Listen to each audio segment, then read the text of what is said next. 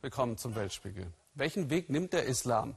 Eine unserer Fragen heute. Ist es wie hier auspeitschen, ausgrenzen, radikalisieren? Diese Gefahr droht erstmals im Land mit den meisten Muslimen weltweit, über 200 Millionen, Indonesien.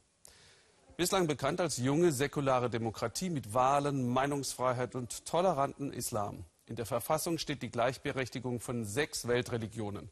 Das ist bedroht. Philipp Abresch begleitete die Religionspolizei in der Provinz Aceh. Dort gilt die Scharia und erschreckende 72 Prozent in Indonesien wollen, dass sie überall eingeführt wird.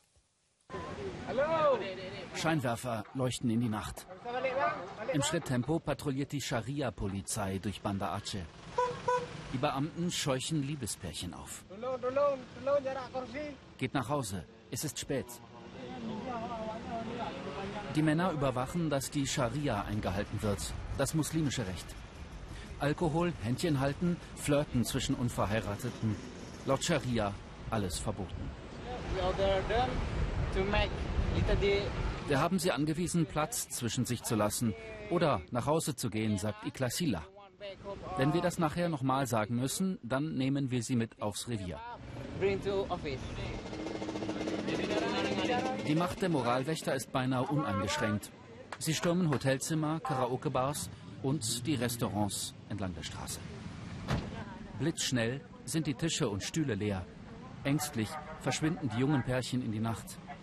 Eine umgefallene Cola, frische Spuren von unerlaubter Zweisamkeit.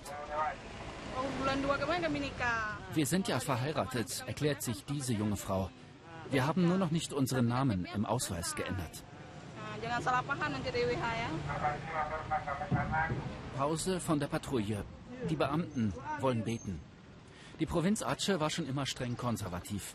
Jahrzehntelang kämpften hier muslimische Separatisten gegen die Regierung. Erst nach dem verheerenden Tsunami 2004 kam der Friede mit einem Zugeständnis. Die Regierung erlaubte die Scharia. Die Scharia schützt unser Gemeinwesen, sagt Iklasila. Ich passe auf, dass sich alle an die Regeln halten, vor allem die jungen Leute. Das ist meine religiöse Pflicht. Wen die Moralwächter schnappen, dem droht eine schmachvolle Strafe. Die öffentliche Auspeitschung. Acht junge Leute sind es diesmal. In Handschellen werden sie hierhin zur Moschee gebracht. Unter ihnen Konia, 22 Jahre alt. Ich habe gesündigt, sagt Konia. Ich rate den Jungen, geht nicht über die Grenzen der Scharia, weil das tut weh. Die Männer und Frauen sind verurteilt zu jeweils 25 Schlägen mit der Bambusrute. Auch Konias Freundin. Der Vollstrecker, ein Mann ohne Stimme und Gesicht, wartet schon.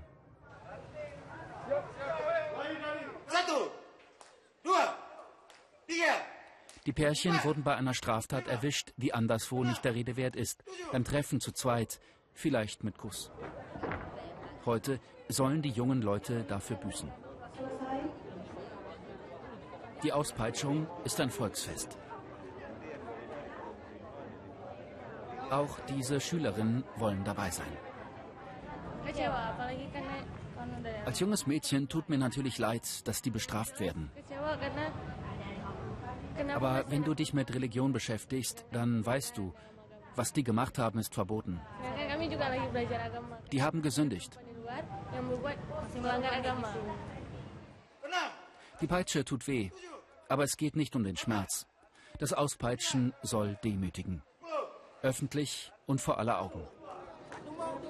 Das ist ein Ende, rufen die Leute. Beim nächsten Mal bist du tot.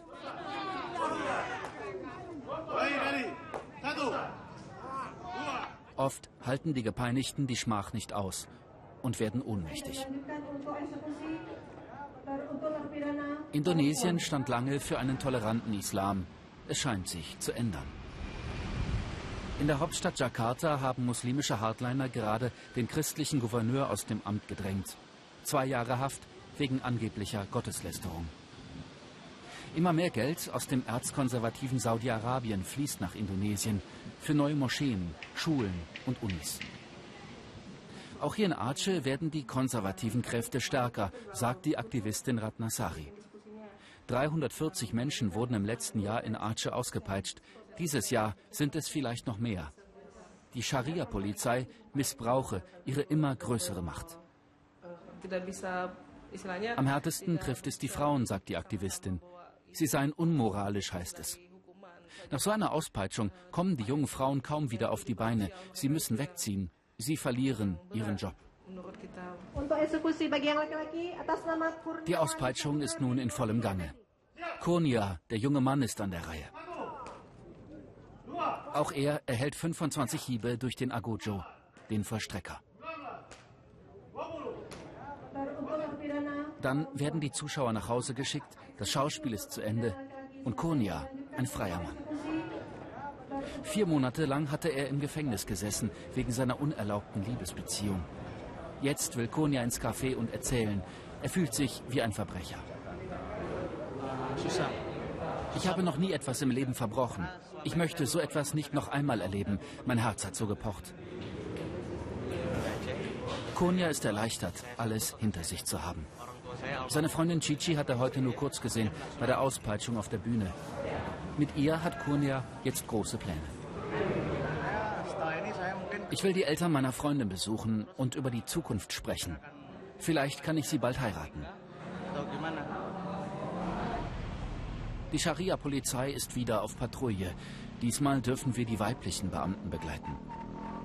Auf der Pritsche mitfahren ist dem Kameramann nicht erlaubt. Zu viel Nähe zwischen Mann und Frau. Per Lautsprecher erinnern die Moralwächterinnen daran, immer ein Kopftuch zu tragen. Niemals aber enge Jeans. Die Scharia lässt nicht viel an Freuden zu.